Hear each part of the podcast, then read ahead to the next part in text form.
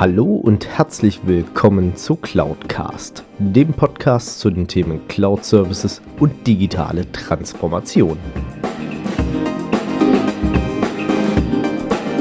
Mein Name ist Alexander Derksen und ich freue mich, dass auch du dich für das Thema Cloud und Digitalisierung interessierst und dass du heute zuhörst.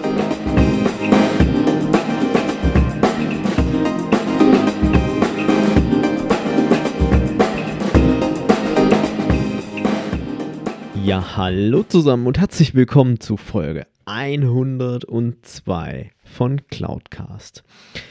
Ja, es geht weiter mit Teil 2 des Interviews mit Sven Lorenz und wir haben über verschiedene Themen gesprochen. Über disruptive Geschäftsmodelle, über Digitalisierung und natürlich auch über Online-Marketing. Denn das ist ein Punkt, damit hat auch Sven sich intensiv beschäftigt und hat dort auch viele Menschen kennengelernt, die damit so ein bisschen auch ihre eigene disruptive Welt äh, geschaffen haben. Zudem sprechen wir zum Schluss dieses Interviews auch über ein großes Thema, was in der Finanzbranche allgemein, finde ich persönlich, immer weiter gehypt wird, nämlich das Thema Robo-Advisory. Was es damit auf sich hat, was das denn überhaupt ist und wie Sven das als Vermögensverwalter am Ende des Tages sieht, erfahrt ihr natürlich dann während des Interviews.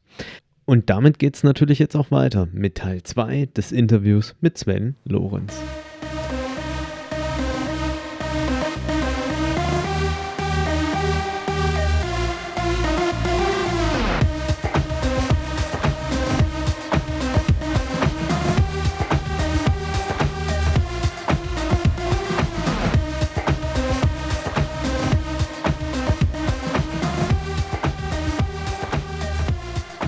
Ja, das ist ja die Gelegenheit für ein Unternehmen, den, eigen, den, den, eigenen Customer Lifetime Value für die Kunden sozusagen unendlich zu gestalten. Du hast natürlich beim Einmalkauf hast du sofort das Kapital, aber das, was dir sonst nur noch bleibt, sind irgendwelche Assistenzlösungen, die du bringen kannst.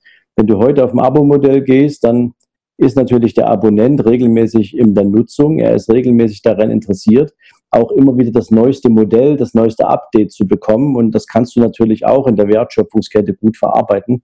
Das heißt also, ähm, Abo-Modelle sind prinzipiell eigentlich im Kommen. Zumindest egal in welchem Business ich das erlebe, Abo-Modelle sind da extrem auf dem Vormarsch. Nummer eins. Nummer zwei, ähm, Natürlich haben Unternehmen, und zwar egal, ob das in der IT-Branche ist, wo es sich natürlich sehr schnell umsetzen lässt, wo du aber extrem viel Know-how brauchst, ähm, aber eben auch im klassischen Unternehmensbereichen hast du heute die Chance, Service, Service-Dienstleistungen auch auf elektronische Art und Weise bereitzustellen. Egal, ob das jetzt zum Beispiel ähm, ist, wenn du ein Dach, wenn du Dachdecker bist. Und als Dachdecker fällt dir jetzt ein, okay, ähm, die Dachplanen, die du aufs Dach legst, also die, ähm, ich komme jetzt nicht genau auf den Begriff. Schindeln. Nee, nicht die Schindeln, das was drunter ist, äh, Dampf, die Dampfsperre. Ja, so. Diese Dampfsperre, die ähm, könnte ja Risse bekommen, die könnte kaputt gehen. Wenn die Risse bekommt, kann die Feuchtigkeit ins Dach gehen. Dafür gibt es Detektoren, sozusagen, die du unterm Dach platzieren kannst. Ähm, das kannst du sozusagen als Servicedienstleistung für deine Kunden übernehmen und kannst sagen, okay, äh, wir bauen dir diese Detektoren ein, die laufen alle bei uns zusammen, wie bei einer Alarmanlage auch. Und sobald so ein Ding einmal anfängt auszuschlagen, dann wissen wir genau, wo wir hin müssen und dann hast du keine Probleme mit Feuchtigkeit im Haus oder mit Wasser im Dach oder was auch immer. Also es ist möglich, ganz, ganz viel als Unternehmen heute durch diese Digitalisierung auch auf Service- und Assistenzprodukte umzulegen, wo vorher kein Mensch gedacht hat, dass das mal zur Wertschöpfungskette dazugehören kann. Und so können Unternehmen natürlich wachsen. Andererseits aber auch, Alex, ähm, wenn du, wenn du heute das Unternehmen deinen Markt durchdrungen hast, und wir sind ja heute weitestgehend in einem Verdrängungswettbewerb, egal in welchem Business, dann kannst du dich nur abheben, indem du andere Produkte anbietest, indem du neue Produkte anbietest, indem du um die Ecke denkst und vielleicht auch mal einfach ein bisschen mutiger bist als die meisten anderen, indem du was ausprobierst. Und viele, die sich mit dem Thema digitale Produkte unter, äh, auseinandersetzen, schau dir mal an. Ich weiß nicht, ob du da äh, drin fit bist. Also ich habe das ja über die letzten Jahre immer mehr erlebt. Digistore 24, Sven Platte.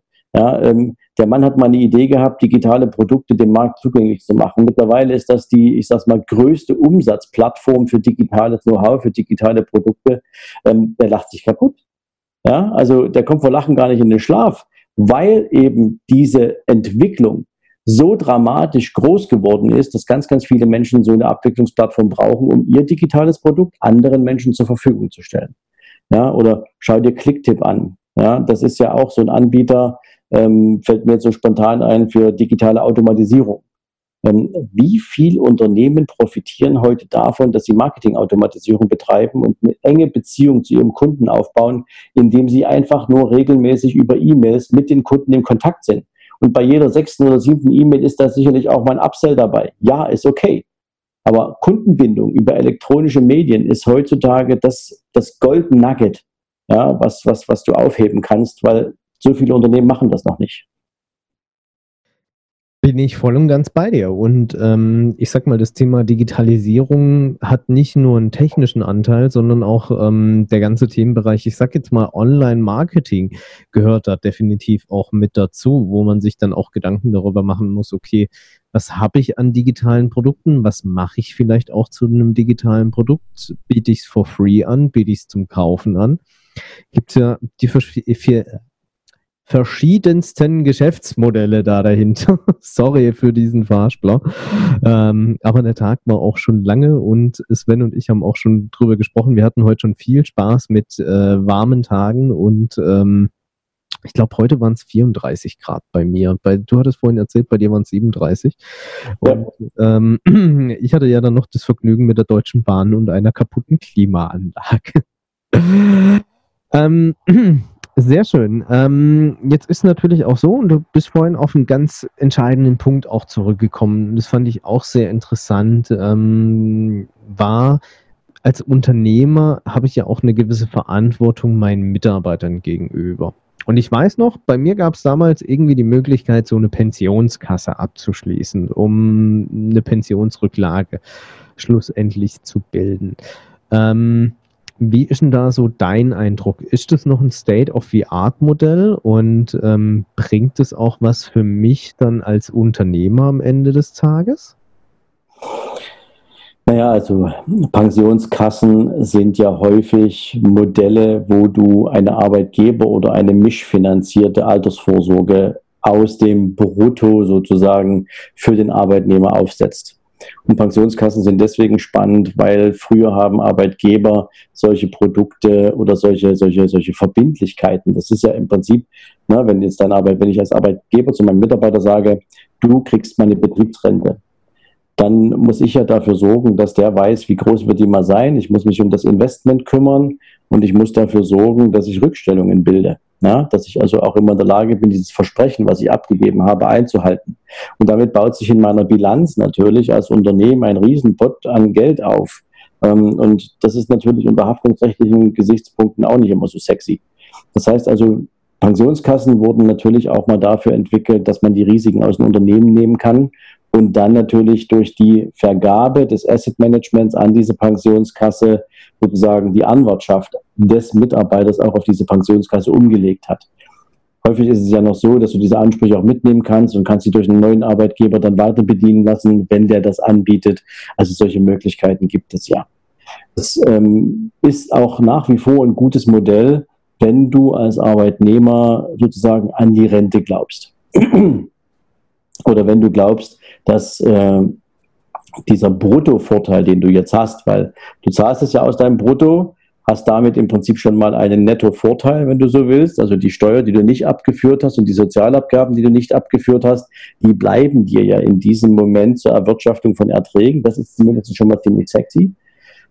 Wenn du dann irgendwann mal das Kapital ausgezahlt bekommst als Rente, dann ist es in der Regel allerdings so, dass du es eben nur verrentet ausgezahlt bekommst. Das heißt also, du bekommst es nur als monatlichen Betrag. Du kannst diesen Betrag in aller Regel nicht als Einmalkapital für dich auszahlen lassen.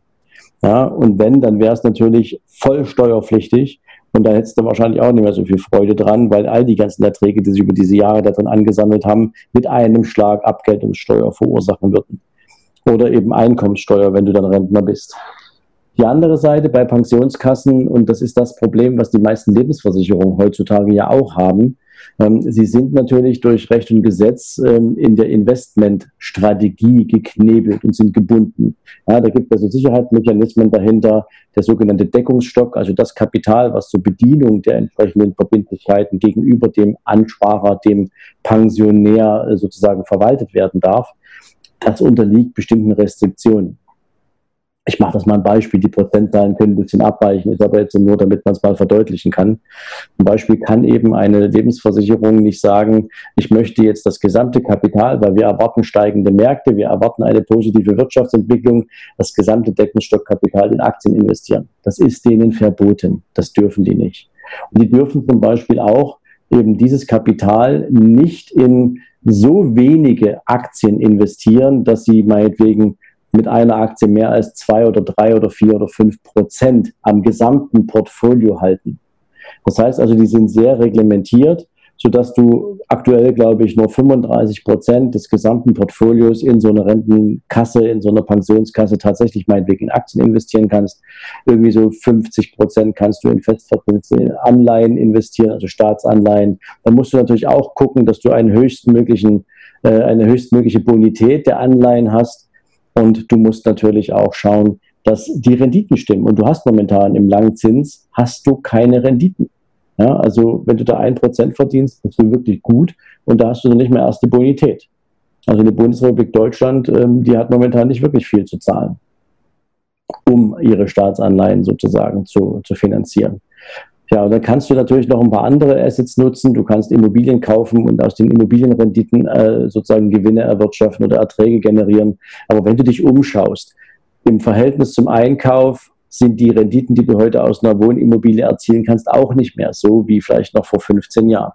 Das heißt, diese Unternehmen haben es immer schwerer, großartige Renditen zu erzeugen und können in den Märkten je nach Bewegung der Märkte auch nicht so switchen.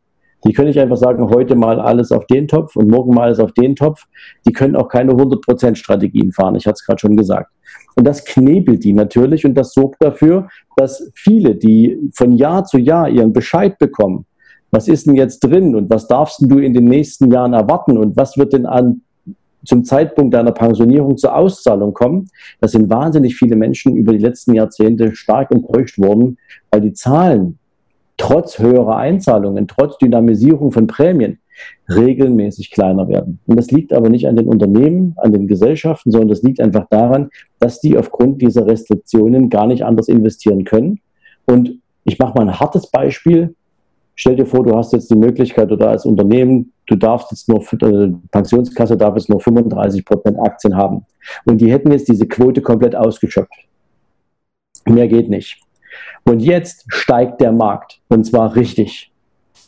Dann könnte es sein, dass aus diesen 35 Prozent rein mathematisch durch die Wertsteigerung der Investments plötzlich 50 Prozent werden. Mal ganz übertrieben. Das darf so eine Kapitalgesellschaft gar nicht zulassen. Die, die, Pensionskasse müsste die Gewinne auf sofort begrenzen, damit die diese 35 Prozent einhalten. Also das ist sehr paranoid oder sehr paradox, aber es ist einfach so und ähm, deswegen glaube ich, ist es viel entspannter und viel besser, wenn du dich heutzutage erstens auf der einen Seite um ein höheres Einkommen bemühst, wenn du sowieso in der Lebensqualität künftig noch ein paar andere Ansprüche hast und wenn du auch ein schönes Lebensalter im Le oder wenn du im Lebensalter eine gute Finanzierung haben willst. Und andererseits, glaube ich, macht es mehr Sinn, das Kapital dann selbst zu managen. klingt nach vielen, vielen spannenden Sachen, die da auf alle Fälle auf einen zukommen. Und ich finde es auch schön, dass du uns mal da einen Einblick gegeben hast, wie das Ganze da dahinter auch vonstatten geht. Ähm, Jetzt ist ja so, äh, wenn ich sage, okay, ich habe einen gewissen Anteil an Vermögen und möchte irgendwie idealerweise auch anlegen, damit ich dann auch sagen kann, okay, ich habe diesen schönen Lebensabend, beziehungsweise kann auch meinen Lebensstandard halten. Weil ähm, was ja viele auch vergessen, das liest sich zwar schön, wenn dann irgendwie auf dem ähm, Rentenbescheid, den man jedes Jahr bekommt, dann steht, Sie haben eine Rente zu erwarten in Höhe von 3000, 5000 Euro, aber du musst den ganzen Spaß ja immer noch versteuern. Ähm, sollte man sehr sich auch Gedanken darüber machen, okay, wie kann ich das Geld denn entsprechend investieren? Dazu gibt es Menschen wie dich, die man dann zur Beratung hinzuziehen kann. Aber es gibt ja auch so einen Trend, ähm, von dem ich mal ganz kurz gelesen habe, nämlich Robo-Advisor. Was hat es denn damit auf sich und ähm, was bringt denn das am Ende des Tages dann auch? Na gut, Alex, ich bin jetzt nicht so der Technik-Crack. Das muss ich dazugeben. Also ich selbst habe mit Robo-Advisory nichts zu tun. Ähm, das passt aber auch ein bisschen so zu dem Thema, dass wir uns als Investment, ähm, als Investmentgesellschaft für unsere Mandanten tatsächlich, wie ich es vorhin schon mal sagte, auf den gesunden Menschenverstand verlassen. Weil natürlich können Robo-Advisory Programme, es sind ja im Prinzip über Algorithmen aufgesetzte ähm, Wahrscheinlichkeitsberechnungen für Marktbewegungen, ähm, wo du halt Entscheidungen daraus ableitest und diese Entscheidungen auch direkt umgesetzt bekommst. Ähm, die können natürlich all das analysieren, was der Markt gerade bietet. Ja, und ich mache es jetzt mal, ähm, ich versuche es mal ein bisschen zu, zu, zu illustrieren. Stell dir vor, du nimmst heute Nachrichten auf. Ja, also irgendwo in der Welt passiert irgendwas. Und die, das, was da passiert, wird elektronisch verarbeitet, aber die elektronische Verarbeitung wird von Menschen sozusagen initiiert. Der Mensch füttert die Maschine mit Informationen. Also noch haben wir ja keine Maschinen, die selbst denken. Das heißt also, der Mensch ist die Fehlerquelle sozusagen immer ganz von dran, weil er füttert die Maschine mit Informationen. Ich musste gerade etwas schmunzeln, weil die größte Informationsmaschine ist aktuell US-Präsident. Ja, beispielsweise. Ja, so. Das heißt, jetzt hast du einen Algorithmus in so einem Robo-Advice drin und dieser Algorithmus muss jetzt Daten auswerten, die der Mensch in diese Maschine hineingeschüttet hat. Und jetzt kann dieser Robo-Advice natürlich entsprechend Wahrscheinlichkeiten berechnen, kann sozusagen ähm, vor und zurück denken und vor und zurück rechnen und daraus aus dieser Wahrscheinlichkeit eine Handlungsempfehlung ableiten oder vielleicht den Handel direkt umsetzen. Aber ich gebe dir jetzt mal ein Beispiel, da passt Donald Trump gerade wunderbar dazu. Ähm, ein Robo-Advice könnte höchstwahrscheinlich, also ich lehne mich jetzt mal so weit aus dem Fenster, vielleicht gibt es auch irgendeinen so Supercrack, der mir das Gegenteil beweisen würde, aber ich sage das einfach mal so. Stell dir vor, der Donald Trump hat jetzt wieder mal ein Meeting mit dem äh, Meister Kim in Nordkorea und ähm, das klingt doch alles super. Und dann passiert sowas wie heute, dass ähm, ja, irgendwelche russischen Kampfverbände und Kampfflugzeuge mal eben den südkoreanischen Luftraum passieren, ohne das irgendwie mit der Regierung abgesprochen zu haben. Und plötzlich fangen da irgendwelche, ja, ich sag mal, geopolitischen Schwierigkeiten an zu schwelen. Und Donald Trump ist jetzt plötzlich der Meinung, jetzt muss er mal so seine gesamte Pazifikflotte dahin, äh, dahin verlegen. Tja, und was hast du denn jetzt? Jetzt hast du plötzlich eine Entscheidung, die du nie vorhersehen kannst, weil dieser Mann extrem sprunghaft ist. Und diese Sprunghaftigkeit, die kannst du in der Analyse des Menschen als normaler Mensch kannst du erwarten, dass der sprunghaft ist und kannst darum Sicherungsmechanismen für dein Portfolio entwickeln. Die kannst du natürlich auch über ein Robo-Advice machen, aber das, was wir Menschen an Spontanität haben und wie Spontanität auch in Handlungen münden kann, das glaube ich, ist für ein Advisory-Programm, das algorithmusgestützt ist, schwierig vorherzusehen. Und wenn, dann nicht auf eine lange Sicht, sondern meistens wahrscheinlich nur eben auf kurze, auf kurze Entwicklung. Und das wiederum sorgt natürlich dafür, dass die, die Chancen, die du deinem Portfolio damit gibst, eingeschränkt sind. Ich gebe ein zweites Beispiel. Du kannst an bestimmten zyklischen Entwicklungen der Märkte, kannst du zumindest erahnen und eine Idee dafür entwickeln, wann du mit einer Korrekturphase zu rechnen hast. Du kannst das nicht auf den Punkt bestimmen. Aber du kannst sagen, in den nächsten zwei, drei Monaten werden wir davon ausgehen, dass der Markt um vielleicht, keine Ahnung, 10, 15 Prozent korrigieren wird. Und jetzt kannst du deine eigenen Entscheidungen darüber treffen oder dazu treffen, wie du das Portfolio dafür aufstellst. Du kannst zum Beispiel sagen, okay, ich gehe jetzt meinetwegen in den nächsten vier Wochen in kleineren, ab, in kleineren Schritten gehe ich in eine Cash-Position. Ich verkaufe attraktive Titel, die ihren Höhepunkt bereits erreicht haben. Ich gehe in eine Cash-Position, weil ich gehe davon aus, wenn mir der Markt entgegenkommt, habe ich für die Aktien, die ich haben will, wieder wunderbare Einstiegskurse. Aber wie du das genau managst, wie du die Entscheidungen triffst, wann du eine Cash-Position aufbaust, das nimmt den Robo-Advice nicht ab. Das hat viel auch mit Gefühl und Erfahrung zu tun. Das mal so mein Blick da drauf. Ich glaube, sie können unterstützend wirken, gerade wenn du passiv gemanagte Produkte hast, wo es mehr um Stabilität geht, wo du Risikoparameter ausgewiesen kriegst und auf Basis dieser Risikoparameter langfristige Strategien adjustieren kannst. Aber für den kurzfristigen Handel glaube ich eher nicht so.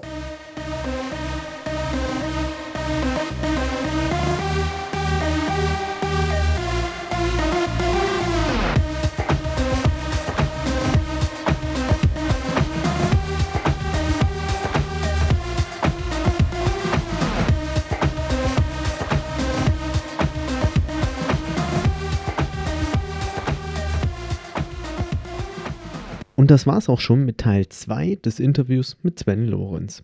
In Teil 3 sprechen wir einmal natürlich über das Thema finanzielle Bildung, was ein entscheidender Punkt ist, auch von Svens eigenem Podcast Richtig Reich, findet ihr soweit auf iTunes bzw. allen anderen gängigen Plattformen.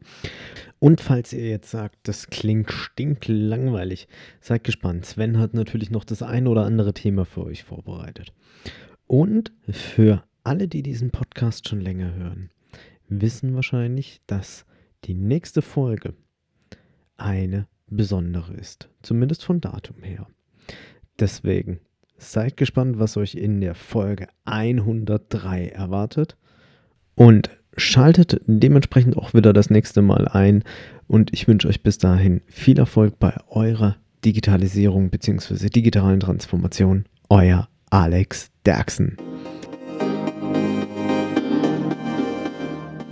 Wenn euch diese Folge gefallen hat, dann hinterlasst mir doch gerne eine Bewertung bzw. eine Rezension auf iTunes.